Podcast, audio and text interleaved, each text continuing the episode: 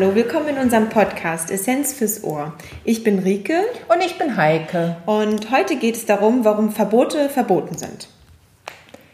Bitte, liebe Zuhörerinnen und Zuhörer, denkt jetzt mal nicht an einen weißen Elefanten. Und ich vermute, obwohl ich euch gebeten hatte, nicht daran zu denken, hatten viele einen weißen Elefanten vor Augen. Was daran sehr deutlich wird, ist, dass unser Gehirn ein Nein oder nicht oder kein nicht versteht. Wir sind also da angekommen, wo wir sehr deutlich machen können, dass Verbote noch nie zum Ziel geführt haben. Denn Verbote gehen ja auch immer einher mit, jetzt ist dieses nicht mehr oder jenes nicht mehr oder du darfst nicht oder du solltest nicht oder du kannst doch das nicht machen. Mhm. Und das ähm, merken wir halt auch immer wieder in der Wortgebung. Ja, und vor allem ist es auch ein Stück weit ein Klischee, was wir als Berufsgruppe sogar an sich haben, Verbote aufzuerlegen und mit dem erhobenen Zeigefinger zu sagen, du darfst nicht Schokolade essen, du sollst nicht Süßigkeiten kaufen. Und damit wollen wir ein Stück weit gewissermaßen auch aufräumen. Und Heike, du pflegst da immer einen ganz schönen Satz. Ja, ähm, den Satz, den ich sehr gerne sage, weil er zu sehr vielen Missverständnissen führt, ist, Low Carb ist nicht No Carb. Wir haben hier in der Praxis schon viele Patienten, für die Low Carb, also das Reduzieren von Kohlenhydraten, sehr sinnvoll ist. Dennoch muss es nicht so streng sein, was, wie es manche Patienten daraus machen, dass die nämlich sämtliche Carbs, also die Kohlenhydrate, reduzieren. Es geht vielmehr darum, Low Carb so zu verstehen, wie es ursprünglich gemeint ist, nämlich zu reduzieren der Kohlenhydrate, aber sicherlich nicht zu eliminieren. Und wir haben bei Patienten, die zum Beispiel eine Insulinresistenz haben, darüber werden wir in einem anderen Podcast nochmal für euch berichten, was das eigentlich genau ist oder aber auch bei einer nicht alkoholischen Fettleber oder bei einem Typ 2 Diabetes durchaus Erfolge, indem wir die Kohlenhydrate reduzieren. Aber sie gänzlich zu reduzieren, also auf No Carb, sprich unter 20 bzw. unter 50 Gramm Kohlenhydrate am Tag, das ist für andere Patienten von Vorteil. Die sogenannte ketogene Ernährung macht Sinn, das heißt, die ketogene Ernährung ist die, wo man die Kohlenhydrate sehr stark reduziert ist sinnvoll für die Patienten, die eine Epilepsie haben, denn aus dieser Art ähm, oder aus dieser Erkrankung fand man heraus, dass die Reduktion der Kohlenhydrate durchaus sehr sinnvoll ist für den, ähm, die Verbesserung des Stoffwechsels der Patienten mit Epilepsie.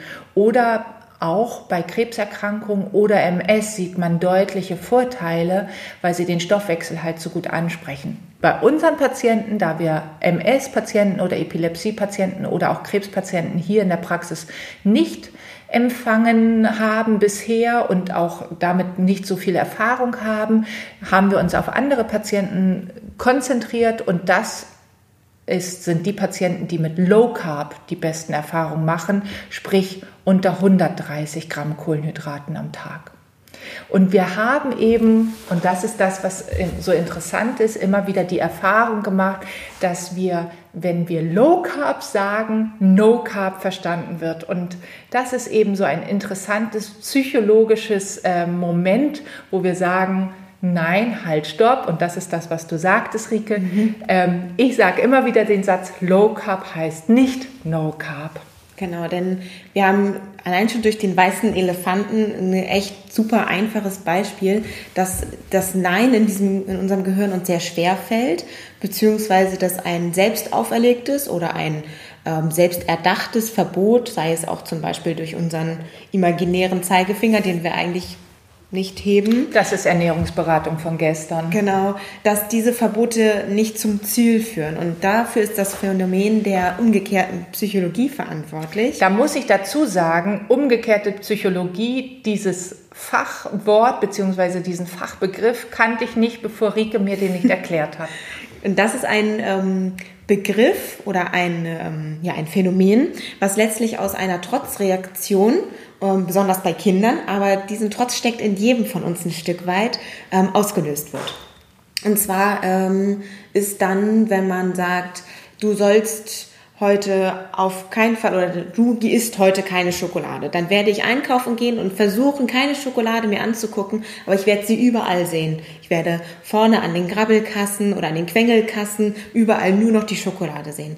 Und das ist, weil unser Gehirn eben das Nein umkehrt und sagt, nee, also jetzt erst recht. So wird diese Trotzreaktion ausgelöst. Und wir kennen es besonders von Kindern, die ihr Zimmer nicht aufräumen. Und umso häufiger ich ähm, als Kind darauf hingewiesen wurde, zum Beispiel mein Zimmer aufzuräumen, umso eher habe ich es nicht getan.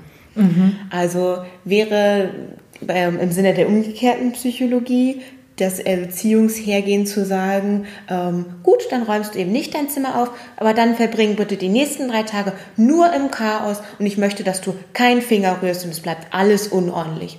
Und spätestens nach dem ersten Nachts aufwachen und auf den Legostein treten, wird Ouch. vermutlich jedes Kind anfangen aufzuräumen. Ja. Das sind wirklich, also als du mir das beschrieben hast, dachte ich, ja, das kenne ich, das kenne ich auch aus der eigenen Familie.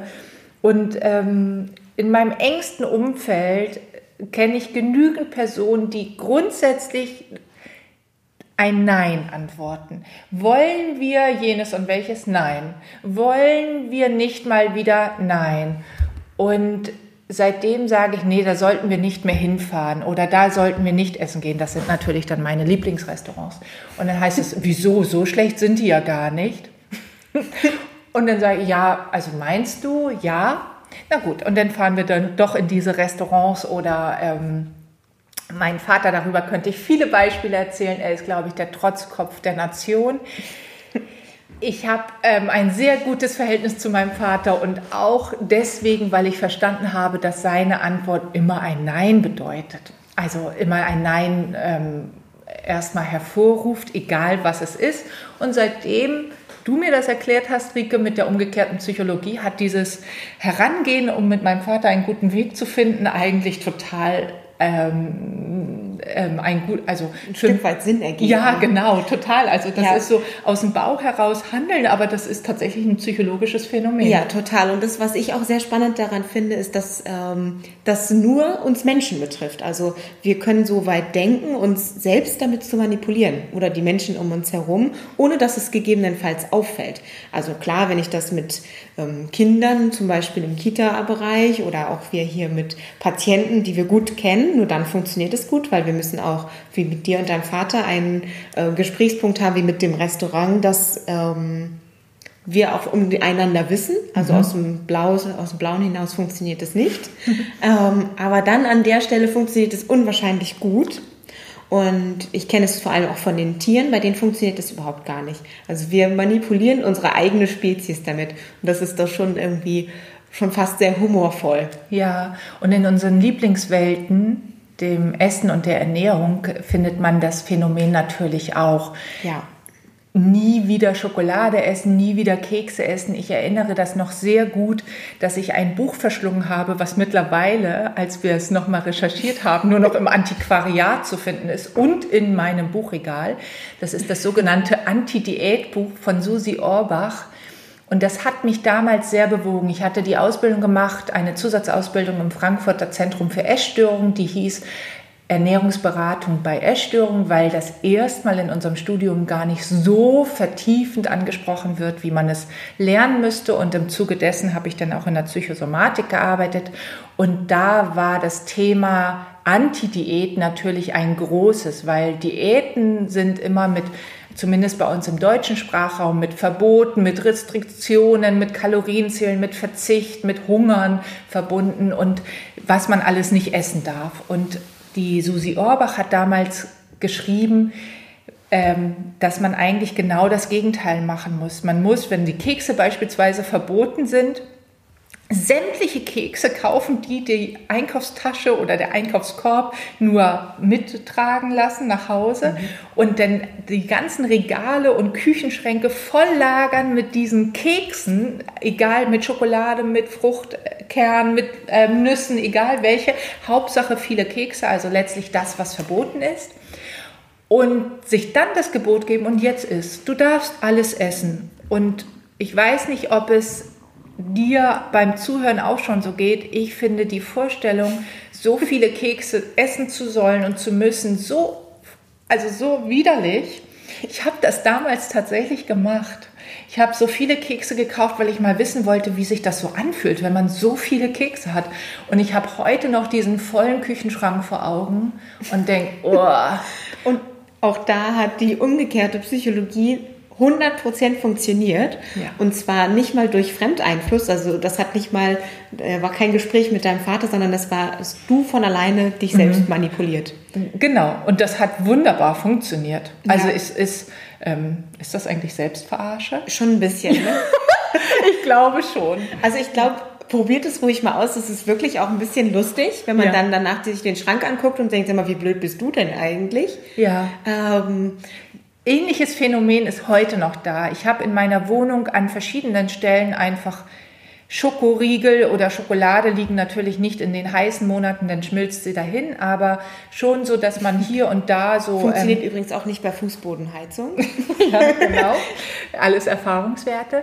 Und wir haben, ähm, wenn ich Besuch habe oder wir Besuch haben, dann ist es manchmal so, bist du nicht Ökotrophologin? Warum liegt hier eigentlich so viel Schokolade? Und ich so, du, ich sehe die gar nicht. Also die liegt da, weil das ist dann so ein Schüsselchen mit ähm, tollen Präsenten, die ich mal bekommen habe oder auch selbst gekauftes. Und dann denke ich, ja, also stört dich das sozusagen, dass es da liegt? Und ähm, dann sagte neulich der Besuch, nee, es wundert mich nur, dass du so viel Schokolade hast. Und ich so, ja, aber also essen tue ich sie, wenn ich Lust habe. Mhm. Das ist auch ein bisschen etwas, das wir von ähm, Oster- und Weihnachtsschokolade kennen. Mhm. Wenn so große Teller aufgebaut werden oder unterm Weihnachtsbaum alles liegt, dann isst man die Liebsten und zwei Monate später baut man aus Weihnachtsmännern und Osterhasen irgendeinen Kuchen für irgendjemanden, der vielleicht gerade Geburtstag ja, hat. Ja, also ich, vielleicht geht es gar nicht allen so, sondern die, die dieses Phänomen mhm. verstanden haben. Ja. Ne? Wir kennen das ja auch anderes, dass, dass Leute versuchen, alles sofort zu wegzufuttern, damit es nicht mehr da liegt. Und wenn mhm. du zu diesen gehörst, dann leg es einfach aus der Sicht weiter. Wenn du das noch zu, zu belastend findest, sozusagen, so ein Lebensmittel, dann sollte es einfach nicht ständig in der Augen, ähm, im, im Umfeld liegen, sodass man ständig sieht. Was aber auch ein Phänomen ist, dieser, dieser, ähm, dieser Zeit, die ich dort in der Psychosomatik verbracht habe, war, dass wenn man sich ein Verbot ganz stark setzt, wahnsinnig großer Appetit auf genau dieses Lebensmittel entstehen das kann. Das ist das, was ich ganz am Anfang schon sagte mit der Schokolade. Ja. Ich verbiete es mir und beim Einkaufen sehe ich es nur noch. Richtig, genau. Und da, wo es auch eine ganze Zeit lang funktioniert hat, obwohl man heute sehr weit davon weg ist, ist diese Low-Fat. Ära, die Gott sei Dank jetzt sich dem Ende nähert und immer mehr Menschen natürlich ähm, aufgeklärt sind, dass Low Fat nicht zum Ziel führt, nämlich abzunehmen, denn das ist das, was uns lange vorgegaukelt wurde, aber nie nachgewiesen wurde. Low Fat Produkte oder Magerprodukte werden meistens gekauft von denjenigen, die abnehmen wollen Mhm. Aber sie wollen es halt und erreichen es gar nicht. Und deswegen haben wir anfänglich ja darüber gesprochen, ähm, dass wir zu Low Carb oder mehr Protein und Eiweiß im Essen übergegangen sind. Wir werden in einer anderen Folge nochmal ausführlich darüber sprechen, weil wir jetzt nochmal zu den Verboten zurückkommen möchten. Mhm. Denn die ähm, eine Zielgruppe, aus der wir das mit dem Magerquark sehr kennen, das sind die Sportler oder sehr ambitionierten ähm, Freizeitsport. Freizeitsportler, genau, bis hin zum ähm, Leistungssport. Und dort ist es das, was du auch in der anderen Folge schon angesprochen hast, das ist die Folge mit ähm, Disziplin und Willenskraft. Mhm. Dort ist es so, dass die ähm, Sportlerinnen und Sportler eine enorme Willenskraft haben, eine enorme Disziplin und gar nichts anderes in Frage kommt. Also sie sind in so einem ähm, Tunnel, Sportlertunnel, ja. dieses Ziel zu sehen und das funktioniert auch. Aber das, was die Sportler oder die ähm, ja doch Sportler kann man sagen, vom Otto-Normalverbraucher an der Stelle unterscheidet, ist, dass es kein langfristiges Ziel ist. Mhm. Also jemand, der etwas langfristig tun will, kann gar nicht auf Dauer so wahnsinnig viel ähm, Disziplin aufbringen. Ein Sportler, der das nur tut bis Tag X und dann ist der Wettbewerb vorbei, dem fällt es etwas leichter. Aber dazu mehr in der anderen Folge.